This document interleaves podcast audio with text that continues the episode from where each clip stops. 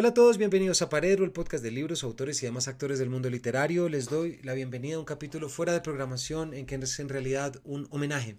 Es un saludo a un muerto y a un muerto muy especial en esta casa, de quien aprendemos mucho, aprendimos mucho y aprenderemos mucho, porque es una de esas presencias, me atrevo a decir, tutelares en la vida y en el quehacer de las cosas que hacemos acá. Hoy, hace 15 años, David Foster Wallace tomó la decisión de quitarse su vida colgándose de una viga en su casa en Claremont, California. Para recordarlo y sobre todo para invitarlos a ustedes a que lean su obra, para que vean su actualidad, eh, ofrecemos en este capítulo In Memoriam la lectura en voz alta de un artículo que publiqué en la revista El Malpensante en febrero de 2017 en la edición 182 titulado Llegar tarde a David Foster Wallace, un artículo que pueden buscar por Google, pueden encontrarlo en la web, razón por la cual lo estamos leyendo aquí en voz alta y compartiéndolo. Solamente anotar que en el momento en el que este artículo se publicó acababa de ganar Trump, el no en el plebiscito por la paz en Colombia también acababa de ganar y leerlo entonces resultó ser absolutamente iluminador como lo sigue siendo hoy en día cuando nos damos cuenta que muchas de las cosas que él habla en la broma infinita nos están pasando, cuando muchas de las consecuencias que él se imaginó de la televisión y la cultura popular ya ocurrieron, y no solamente ya ocurrieron, sino que ya aposentaron sus resultados. Así es que les doy la bienvenida a este capítulo, a este pequeño homenaje, con la esperanza de que busquen y lean a David Foster Wallace, lo lean, lo subrayen, lo entiendan, lo sientan y saquen sus propias conclusiones. Porque aquí hay un faro para nosotros que no podemos nunca perder de vista. Bienvenidos. Hola a todos, bienvenidos a Paredro, el podcast de libros, autores y demás actores del mundo literario. Hoy les doy la bienvenida a un capítulo que es un homenaje en realidad. Un saludo a los muertos, un saludo a los escritores que nos han marcado, a mí personalmente me ha marcado tremendamente, que hoy cumple 15 años desde aquella lejano día, el 12 de septiembre de 2008, en que tomó la decisión de suicidarse. Me refiero al muy grande, muy luminoso David Foster Wallace, autor, entre otros, de La Broma Infinita, de una serie de cuentos y bueno, y otros títulos que ahorita estaré nombrando. Para esto quise hoy traer aquí, a manera de capítulo de podcast, la lectura en voz alta de un artículo que publiqué en febrero de 2017 en la revista El Malpensante, que se puede encontrar de hecho virtualmente, se puede encontrar de manera gratuita, por eso también lo compartimos, que se llama Llegar tarde a David Foster Wallace, publicada en la edición 182. Así que, sin mayores preámbulos, le doy la palabra al artículo para poder compartir con ustedes lo que puede ser la lectura de un autor. La buena literatura tiene un poder revelador que puede romper nuestro escepticismo y obligarnos a creer o buscar cosas extraordinarias que nos sacan de nuestros moldes mentales. Si hay un autor a quien por lo general regreso en mis clases de literatura es a Edgar Allan Poe, porque encuentro perfecta la estructura de sus cuentos para exponer lo que es el pacto entre narrador y lector. Los narradores de Poe suelen comenzar sus relatos explicando racionalmente lo que están a punto de contar, por lo general una experiencia del terreno de la fantasía o del terror. En esos dos o tres párrafos iniciales intentan decirle al lector, mire, yo era como usted, un tipo normal, e imagínese en lo que terminé metido. En mis clases siempre les pregunto a mis alumnos quiénes no lo han leído. Y cuando veo las manos en alto les digo que los envidio terriblemente por la experiencia que están a punto de tener por primera vez en sus vidas.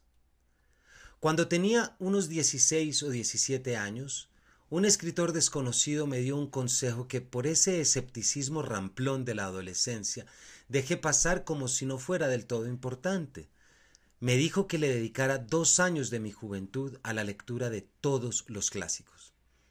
No me lo decía como si fuera un tema menor, sino que le parecía fundamental que desde joven yo supiera reconocer quién había hecho qué, cómo, cuándo y a través de qué. De haberle hecho caso, me habría perdido de las sorpresas que grandes libros y escritores me han deparado en la edad adulta. Si hubiera llegado antes a ciertos autores, de eso estoy seguro ahora, ahora los recordaría como desconocidos que poco o nada me dijeron en su momento. Más allá de ver los libros leídos como un parámetro de prepotencia cultural, lo que deberíamos preguntarnos es cuánto de lo que hemos leído nos ha permitido cambiar nuestra propia realidad. Un principio de Paredro constante. En eso consiste la verdadera dimensión de ser lectores. Es fundamental regresar a una comprensión de la literatura como algo que busca el cambio de la experiencia y del ejercicio de la vida. Creo en esa máxima de que no es uno quien lee los libros, sino los libros los que lo leen a uno. Hace unos meses, esto fue escrito en el 2017, Hace unos meses ocupaba un importante puesto en una respetada institución académica. Para entonces, cuando el solipsismo de la academia me venía aburriendo terriblemente, llegó a mis manos un libro de un autor entonces desconocido para mí, que, comillas, rompió los mares congelados que llevaba dentro, cierro comillas, como diría Kafka sobre la buena literatura. De no haberlo leído en ese momento, no hubiera descubierto, como lo hice a los pocos días, la necesidad de liberarme de ciertos moldes impuestos. No hubiera regresado a la búsqueda de la empatía, es decir, no hubiera intentado olvidar el chauvinismo del mundo de las ideas respecto al de la experiencia y la vida mundana. De no haberlo leído, seguiría trabajando allí, seguramente absorto en el soberbio distanciamiento de lo académico respecto a la realidad. Ese libro que me recordó mi libertad es de un autor a quien llegué, para mi fortuna, tan tarde como pude. Bienvenido a mi panteón particular, David Foster Wallace. 2. Cuando se llega tarde a la broma infinita, por no decir que se llega algo más de ocho años tarde a ese 12 de septiembre en que David Foster Wallace se colgó de una viga de su casa en Claremont, el primer obstáculo al que uno se enfrenta es a la imagen de su autor. Con esto no me refiero únicamente a su figura pop de bandana, pelo largo y pinta de joven guapo, con esa actitud grunge que mezcla timidez y excentricidad. Me refiero también a la forma en que los medios culturales e intelectuales lo han retratado, en parte debido a esa misma imagen. El chico sabiondo de la novela de 1200 páginas, con casi 300 notas al pie. El Kurt Cobain de la literatura, el genio depresivo que se quitó la vida como en un performance ante la insatisfacción que le produjo la escritura de su tercera novela, El Rey Pálido. Semejante marketing no sorprende del todo, ya que la vida de un autor de culto termina siendo una especie de agiografía literaria. Confiando en que el lector perdone, y en este caso el oyente, confiando en que el oyente perdone las exclusiones arbitrarias, estos son algunos de los elementos biográficos que con las semanas me harían comprender mi conversión a Foster Wallace. Nace en Ithaca en 1962 en el seno de una familia de académicos. Su padre, Jim, es profesor de filosofía de la Universidad de Illinois y su madre, Sally, profesora de gramática en una facultad pública local. Durante toda su vida como profesor de escritura creativa, David Foster Wallace llamaría a su madre, incluso frente a sus estudiantes, para aclarar dudas gramaticales. En casa, cuando se deben comunicar algo serio, es decir, un aumento de mesada, desacuerdos o etc., se escriben cartas que se deslizan bajo la puerta. A los 12 años, Foster Wallace descubre el tenis y compite en un buen número de torneos de la ATP en el medio oeste norteamericano, donde desarrolla una forma especial de aprovechar el viento para golpear la pelota. Se fuma sus primeros porros de marihuana a los 15 o 16 años. Por esa época pinta de negro una pared de su cuarto y pega una fotografía de Kafka sobre un letrero que reza, comillas, la enfermedad fue toda su vida. Cierro comillas.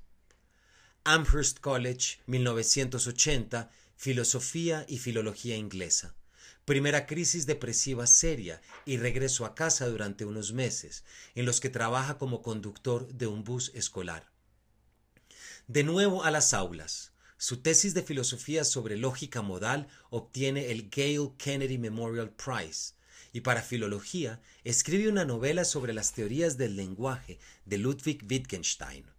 Atención, no escribe una tesis académica, escribe una novela que en 1987 la editorial Viking publicaría como La escoba del sistema.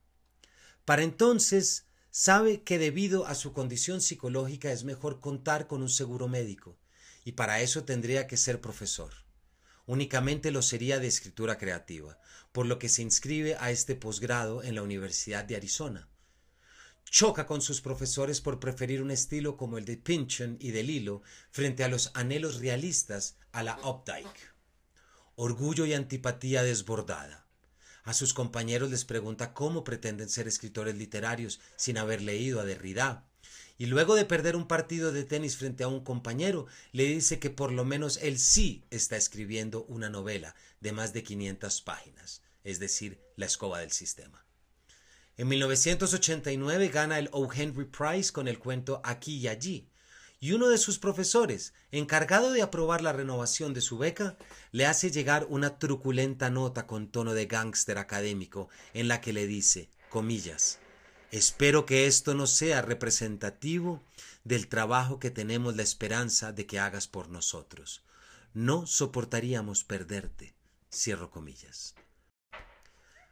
Al terminar el posgrado se inscribe en un doctorado en filosofía en la Universidad de Harvard, lo que sería algo así como el cubil felino de la Academia Occidental del Norte y otras partes, como podría haberla llamado, donde más que consumir drogas, ese es el chisme biográfico, consume cantidades desbordadas de alcohol mientras vive de parranda. Casi todas las noches bebe seis whiskies Wild Turkey seguidos de dos cervezas Past Blue Ribbon. Un día se decide a visitar al psicólogo de la universidad, quien no tarda en darse cuenta de que eso puede terminar en suicidio. Regreso a casa de David. Trabaja como asistente de limpieza en un gimnasio de Auburndale en Massachusetts luego como guardia de seguridad de la empresa Lotus. No volverá a las aulas como estudiante. Comienza a tomar el antidepresivo que lo acompañará el resto de su vida, Nardil. En noviembre de 1989 ingresa a la clínica McLean y luego al centro de desintoxicación Granada House, que inspiró la Ennet House para la rehabilitación del alcohol y las drogas, que aparece en su novela La broma infinita. Encuentra en la voz de la experiencia de los adictos una realidad que ninguna academia le había mostrado, algo así como olvidarse de lo teórico, de lo filosófico, en todo aquello que no lo lleve a la experiencia vital. Nunca dejará de frecuentar estos centros, aunque él mismo ya no consumiera nada. En 1993 se traslada a un pueblo cuyo nombre no deja de resultar irónico, Normal, Illinois, donde comienza a escribir La broma infinita, que publica en 1996. Mecanografía dos versiones del libro con un solo dedo, pero sin embargo un dedo muy rápido. Salta a la fama. En 1997 la Fundación MacArthur le reconoce su genio. En 2001 comienza a dictar clases de escritura creativa en el Pomona College.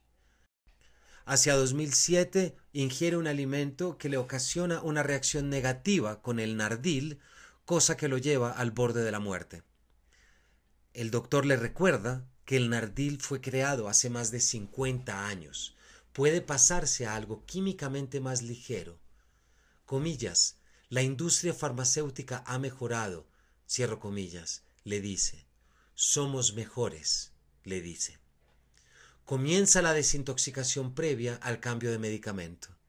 De nuevo las depresiones y los intentos de suicidio cuando falta la droga. Al terminar el primer semestre lectivo de 2008, se despide de sus alumnos entre lágrimas en la mesa de la cafetería. Ninguno de ellos alcanza a imaginar, siquiera remotamente, lo que ocurriría tres meses después. En junio retoma las terapias electroconvulsivas que sufrió de joven. Los doctores deciden volver al Nardil, pero ya es muy tarde. Entre los primeros efectos está el pensar que no necesita volver a tomarlo. El 12 de septiembre, a sus 46 años y aprovechando que su esposa sale a hacer una diligencia, David Foster Wallace se cuelga de una viga de su residencia en Claremont, California. Su esposa asegura que antes de hacerlo, seguramente besó a sus perros en el hocico y les pidió perdón por lo que estaba a punto de hacer. Foster Wallace es luz, apertura, revolución. Y también es carne, desierto y neblina. No puedo dejar de pensarlo como Octavio Paz pensó André Breton, es decir, como la indecisión entre el lucero del alba, que es Lucifer, y el del crepúsculo, que es Venus, como la conjunción de la niebla y el relámpago. Tanto sus obras de ficción como de no ficción apuestan a romper el molde por defecto con el cual llegamos al mundo, es decir, la soledad existencial de nuestro yo. En 1966, cuando Foster Wallace tiene apenas cuatro años, el filósofo francés Jacques Derrida hace aterrizar la corriente del deconstruccionismo en Estados Unidos con su lectura en la Universidad de Johns Hopkins. Un año después, John Barth leería en el seminario Peters Rushton de la Universidad de Virginia La literatura del agotamiento, texto comprendido ahora como una especie de manifiesto de la corriente posmoderna. Foster Wallace nace en una década agitada para los estudios literarios, en la que prevalece una estela de pensamiento, sacar de cuajo la realidad del lector de un texto literario, es decir, no buscar en él la experiencia cotidiana, sino las estrategias y posibilidades del lenguaje y la forma. Barth manifiesta que el lenguaje, y por lo tanto la literatura, es un orden cerrado y hermético, o sea, que nada existe fuera de él, del texto literario, de la creación del lenguaje. Y por el otro lado, Derrida proclama la ironía y la autoconciencia como estrategias literarias. Ambos autores parecen coincidir en que el texto literario es una especie de aparato que puede desarmarse en sus partes para ser descifrado. Desde esa forma de acercarse a la literatura, ¿dónde queda el ejercicio de la vida del lector? ¿Dónde queda su realidad cotidiana? Mientras estudia filosofía y filología inglesa en Harvard en los años 80, no es difícil imaginar a Foster Wallace representado o proyectado en una de las frases más significativas de Horacio Oliveira, protagonista de Rayuela de Julio Cortázar, comparable a Hal Incandenza, personaje central de la broma infinita. Es decir, que Foster Wallace se sintió como un papagayo en una jaula leyendo a Kierkegaard. Esta fórmula esconde precisamente el debate en el cual se movió su obra, o por lo menos lo que debe desencadenar su lectura, la conciencia de la tensión que existe entre el pensamiento y la acción. Si contemplamos la literatura y el lenguaje como algo ajeno a la realidad, nunca podremos dar el salto a comprender que la literatura tiene el poder de cambiarnos como seres sociales, y cambiar nuestra noción de realidad, es decir, nuestra experiencia cotidiana de vida. El esteta es para Kierkegaard quien mantiene a raya la existencia, es decir, la experiencia, a través de la más sutil de las ilusiones, pensar. Es el mismo problema que Oliveira ve en relación con los ríos metafísicos que aparecen en la novela de Cortázar, de los cuales dirá que la maga los nada mientras que él los describe, los define y los desea. Es la gran puesta en escena de la novela, mientras que Oliveira intenta escapar de la jaula a través del pensamiento, la maga lo hace a través de la experiencia. Aunque Cortázar es un autor que Foster Wallace menciona con devoción, y pese a que tanto Rayuela como todos los fuegos el fuego se encontraban en su biblioteca personal, la ensayista inglesa Sadie Smith es quien nos da una guía, sin proponérselo, para entender la relación entre la obra del argentino y la del estadounidense. Smith reconoce en Foster Wallace un sentido de urgencia, la imperante necesidad de saber quiénes somos y cómo nos relacionamos, de responder a preguntas metafísicas del tipo ¿quién soy yo y cómo me comunico? o ¿cómo reconozco que la gente es real como yo? Estas no son simples conjeturas teóricas, sino temas que fueron importantes en la propia vida de Foster Wallace. Por eso es que Smith sospecha que siempre será un autor que llame la atención de los jóvenes, como también le sucedió a Rayuela y siempre resultó sorprendente para Cortázar. Este sentido de urgencia es el mismo que aparece en la famosa entrevista con Larry McCaffrey, en la cual Foster Wallace afirma que la ficción no tiene por qué encargarse de proponer soluciones a las amenazas del sistema comercial en el que vivimos, puesto que la ficción trata sobre todo de responder a what it is to be a fucking human being. La misma pregunta que Oliveira intenta contestar en su tercer cigarrillo del insomnio. La obra de Foster Wallace es una herramienta para evadir lo que él mismo ha denominado la trampa posmoderna, entendida como la supuesta certeza de que no hay nadie más allá de nosotros mismos y que nuestras preocupaciones personales son las más importantes de nuestra vida. Según Foster Wallace, vivimos en constante solipsismo, ensimismados por nuestros placeres y adicciones. Comillas. Todo lo que conforma mi experiencia inmediata apoya mi creencia profunda en el hecho de que soy el centro absoluto del universo. Cierro comillas. Les dice a manera de prevención a los alumnos de la Universidad de Kenyon cuando lee el famoso discurso de grado This is Water en 2005. Sin embargo, defiende tanto en el discurso como en su obra, no todo es culpa nuestra. La televisión, el neoliberalismo acuciante y las tradiciones filosóficas, entre otras cosas, nos han vuelto incapaces para la experiencia comunicativa.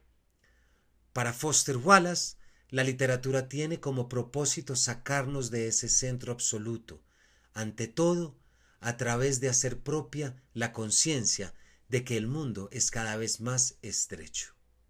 Su escritura es un relámpago en la oscuridad.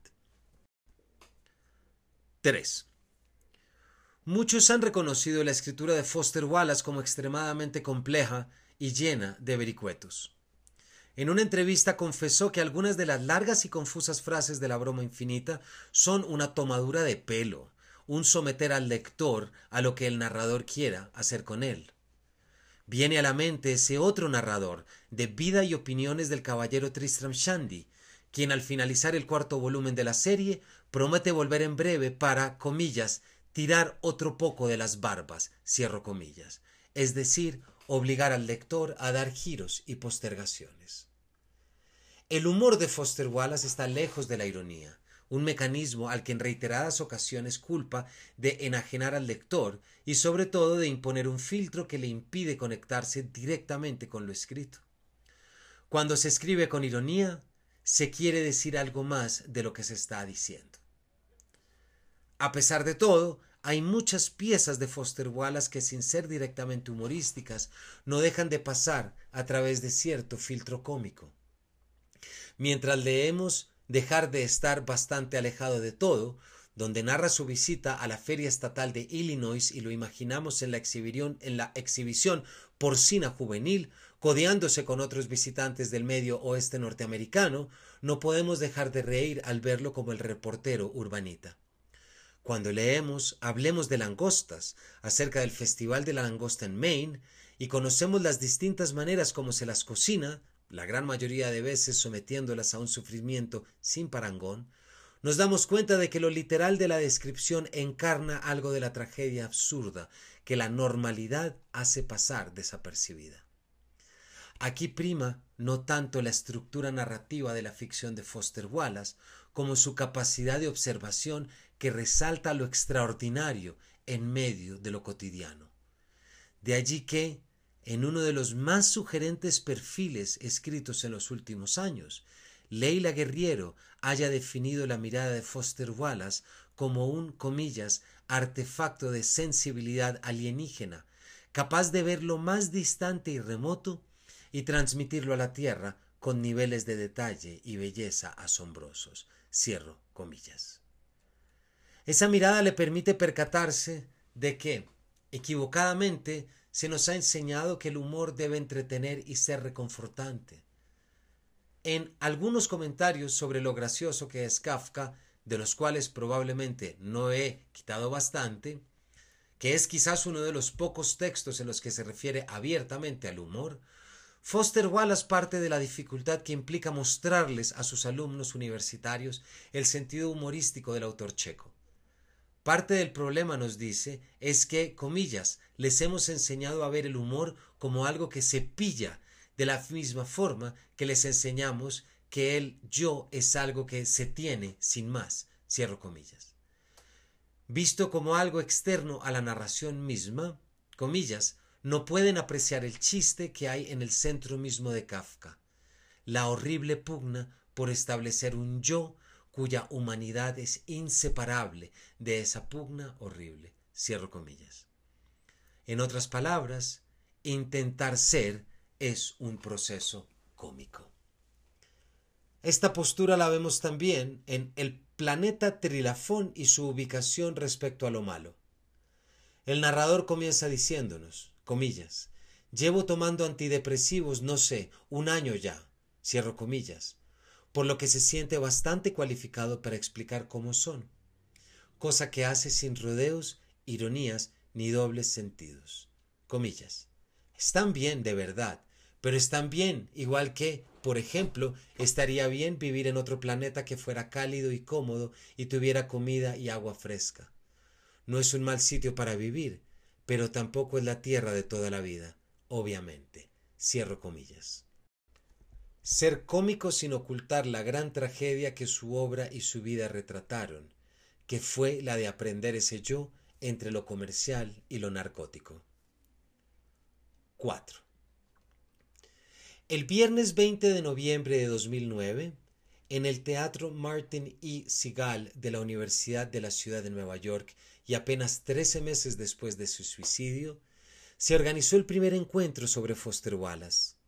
Las personas ahí reunidas no tardaron en comprender que en realidad estaban ahí para acompañarse en la sensación de orfandad. Estaban velando al muerto. Más de un joven dejó caer una lágrima uno de los voceros más importantes de toda una movida contemporánea los había dejado a su suerte. Solos ante la irreprimible certeza de que el mundo es un lugar malvado y sufriente. La académica Mary Holland, con una intervención panegírica, dijo, comillas, su proyecto de ficción puede resumirse como el intento de reactivar la empatía en un mundo donde la cultura del narcisismo y la pueril naturaleza del ser humano intentan a toda costa impedirlo. Cierro comillas. Ese suicidio es uno de los elementos que cumplen una función particular dentro de la geografía póstuma del autor. ¿Se trató de alguien que buscó su muerte ante la insatisfacción de escribir El Rey Pálido, su primera novela en más de diez años, o acaso fue debido a un error de diagnóstico médico? Aclarar si se suicidó después de meditarlo racionalmente o en un estado de desbalance químico por los antidepresivos resulta tan importante para muchos como tener la certeza de que el Major Tom de David Bowie decidió deliberadamente no volver a la Tierra. Así es de mítico, de importante. Como se dijo antes, desde mediados de la década de 1980, Foster Wallace comenzó a tomar el antidepresivo Nardil. La única contraindicación estaba relacionada con el consumo de ciertos alimentos, so peligro de producir violentas reacciones químicas, como le ocurrió esa noche fatídica de 2007, que desencadenaría la tragedia. No se sabe a ciencia cierta qué fue lo que cenó. No he logrado y no logré dar con el menú. Pero el vómito y las náuseas lo obligaron a visitar la sala de urgencias de un hospital. Cuando el médico que lo atendió supo que tomaba Nardil, le sugirió cambiar por un antidepresivo más ligero. Esta sugerencia contribuyó tal vez al suicidio. Como se sabe, ningún otro medicamento le funcionó y cuando le recetaron volver a este fue demasiado tarde porque ya no le hacía efecto. Se repite que Foster Wallace decidió dejar de tomarlo porque se sentía mejor, pero la verdad es que esa sensación de bienestar fue una falsa certeza, otorgada por su condición depresiva ahora libre de medicamentos. Sus últimos meses se debatieron entre la incertidumbre y la melancolía. Para Foster Wallace, quien en algún momento se vio tentado a dedicarse a la filosofía, la ficción parece entenderse como acción. La escritura literaria es la acción que intenta redimir el solipsismo de la razón que únicamente busca revisarse a sí misma. En las últimas líneas de su ensayo Noticias bastante exageradas, luego de visitar todas las problemáticas sobre el lenguaje, sobre la muerte del autor que propone Bartes y la autorreferencialidad de Derrida y Paul de Man, Foster Wallace parece quedarse de nuestro lado. Comillas. Para nosotros, la gente de a pie, que sabemos de forma intuitiva que la escritura es un acto de comunicación entre un ser humano y otro, toda la cuestión parece bastante esotérica. Comillas. Por encima del intelectual sobresale la imagen del novelista. La experiencia debe primar por encima de la razón, lo mundano sobre lo intelectual. Al llegar, como dije ya, veinte años tarde a la broma infinita, tuve la impresión de que la obra ha rejuvenecido en la misma medida en que nuestra cultura ha envejecido, indiferente a las preocupaciones y alertas de entonces. Leerla por estos días, y me refiero aquí tanto al 2017 como el 2023, justamente después de que el candidato republicano, millonario, playboy y símbolo perfecto del capitalismo ha ganado las elecciones presidenciales de los Estados Unidos, es sobre todas las cosas un ejercicio que va entre el sentido augural de la literatura y la aterradora noción visionaria de Foster Wallace. Cualquier cosa que se diga requerirá más espacio y mayor profundidad, pero podríamos, en conexión con el famoso artículo E Unibus Pluram, televisión y narrativa norteamericana, traer un elemento suficientemente representativo. La importancia de la televisión y la cultura de la imagen en la broma infinita resulta apabullante.